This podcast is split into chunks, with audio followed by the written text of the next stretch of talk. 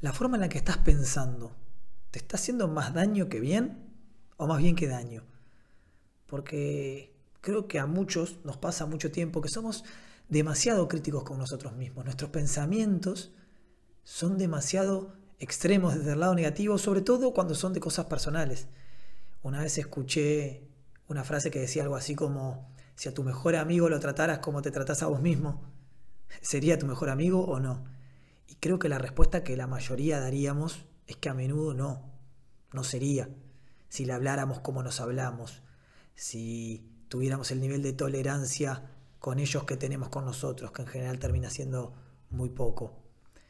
Y por eso creo que hay algunas cosas que alguna vez he leído que me parecen interesantes para justamente silenciar un poco al crítico interior. No significa callarlo, no significa no escucharlo, no significa que no traiga cosas interesantes cuando logramos ver la causa de ese pensamiento, pero sí es para no sufrir tanto, ¿sí? es para no eh, creerle todo lo que nos dice ese crítico, esa pequeña voz que tenemos adentro de que en general no somos suficientes o que siempre nos sale mal esto o que nunca vamos a poder contar otra cosa.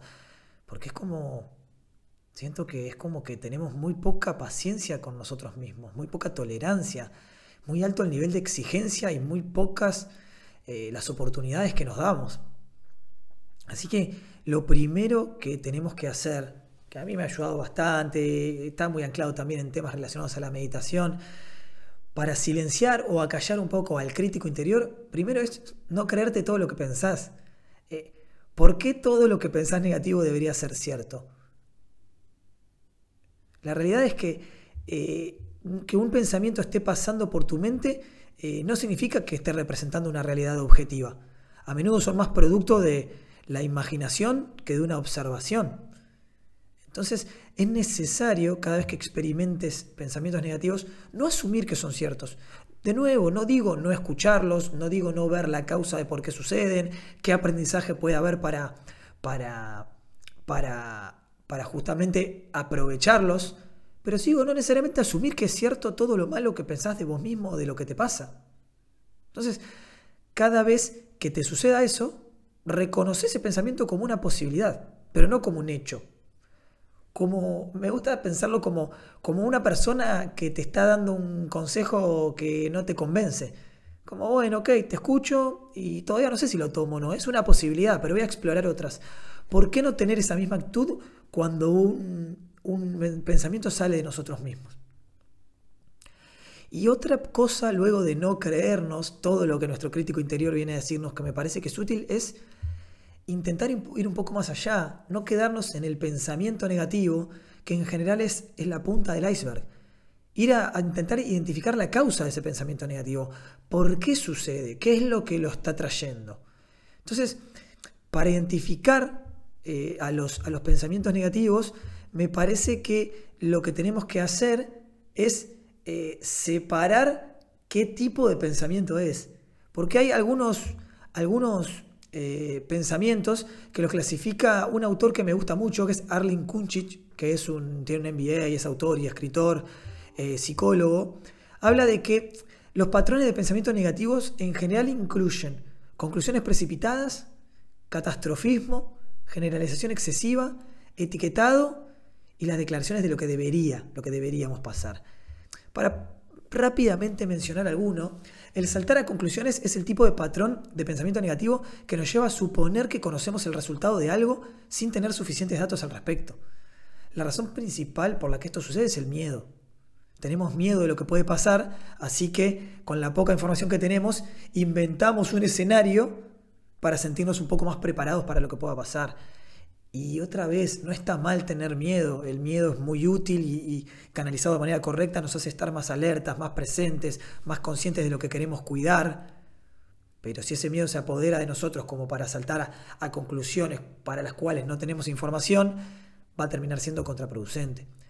Otra característica de esos pensamientos negativos puede ser el catastrofismo, ¿no? que es eh, una forma de pensar que, se caracteriza por exagerar una idea hasta el punto de que parece algo catastrófico, cuando en general la mayoría de las veces los escenarios, eh, perdón, el, resultado final de algo que sucede en relación a los escenarios que, que nos imaginamos nunca termina siendo tan, tan catastrófico. Imagínate cuántas veces pensaste algo terrible que podía pasar en una reunión de trabajo, en una interacción con alguien, en una conversación difícil que ibas a tener. ¿No te ha pasado que salís como diciendo, bueno, mira, no fue tan grave como pensaba? Pero la mente siempre tiende a, en ese afán de querer prepararnos, tiende a llevarnos como a lo más extremo que podríamos llegar a, a soportar. Y la realidad es que si bien en algunas situaciones en la vida tenemos que atravesar momentos muy, muy, muy graves o dolorosos, en general la mayoría de las cosas que pensamos que van a ser terribles no son tan terribles como esperábamos. Otra, otra de las características de las que habla este autor es la generalización excesiva, que es la que ocurre cuando tendemos a aplicar un evento negativo a toda nuestra vida. Es como que explicamos el total con un evento particular. ¿no? Entonces, como tuve un mal desempeño en este examen, no soy inteligente. O como no me gustan las matemáticas, eh, no voy a estudiar nunca ninguna carrera. O no voy a poder nunca eh, recibirme en una carrera. Es esto de esa necesidad que tiene, que tiene la mente de tomar la poca información que puede percibir y procesar para intentar explicar cosas más grandes. Y no está mal, es una herramienta, digamos, necesaria para que la mente procese información. Pero de nuevo, es el saber que está ahí, que se procesa de esa manera para no tener que tomarlo como algo 100% cierto, entender los matices del tipo de pensamientos que tenemos. Otra característica es el etiquetado. Es esto cuando le ponemos como un juicio de valor a alguien o algo de acuerdo a algo que sucede, como a nosotros mismos el etiquetarnos como de malas personas, buenas personas porque tuvimos un pensamiento o porque tuvimos una actitud de determinado tipo. Es, un, es una forma muy normal de, de los pensamientos negativos y es una de las más destructivas también tenemos que revisarla. Tenemos que intentar observar un poquito más allá y ver que puedo tener un pensamiento de, eh, negativo y no ser una persona negativa. Puedo tener una mala actitud un día hacia alguien o algo y eso no me convierte en una mala persona. Sí tengo que ir revisando el por qué sucede eso para poderlo cambiar si es que deseo cambiarlo.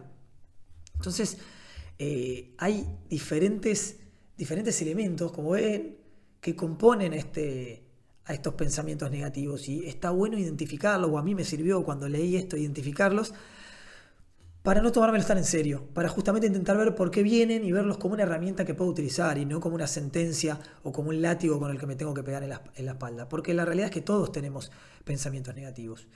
Y dos cosas que te pueden servir a la hora de, que estos pensamientos te agobien al punto de, que llegues a un estado en el que no, no quieras estar, el primero es decirte a, vos mismo lo que necesitas escuchar.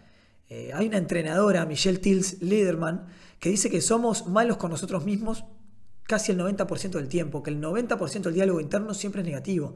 Entonces, ¿qué puedes hacer al respecto? Decirte lo que necesitas escuchar. El tratarte a vos mismo como tratarías a un mejor amigo cuando está pasando en un momento difícil. ¿Le seguirías pegando en el piso o le dirías que todo va a estar bien, que va a lograr encontrar la manera de salir de eso, que tiene los recursos y los busca y si trabaja para obtener eso que quiere obtener.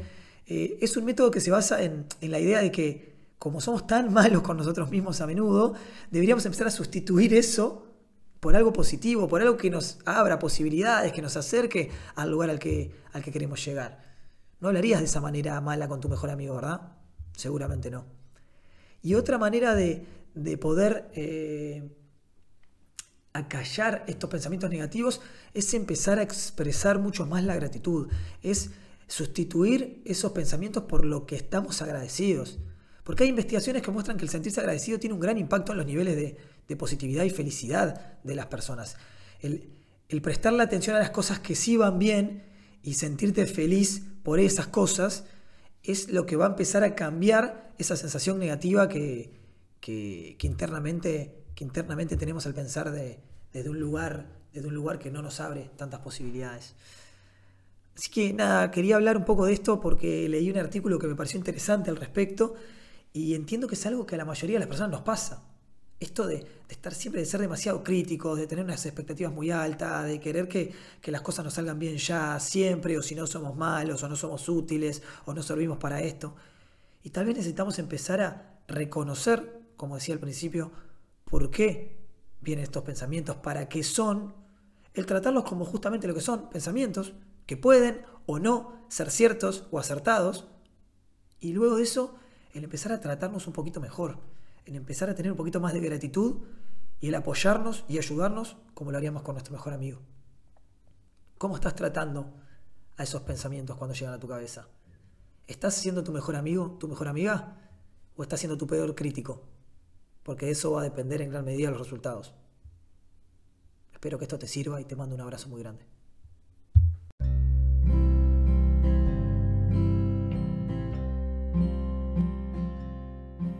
Gracias por escuchar este nuevo episodio del podcast. Espero que hayas podido rescatar algo que te agregue valor. Te pido que si te gustó, le des 5 estrellas al podcast para que pueda llegar más personas en la plataforma. Y recordá siempre que cuando cambias la manera de ver las cosas, las cosas que ves cambian. Te mando un abrazo grande y hasta la próxima.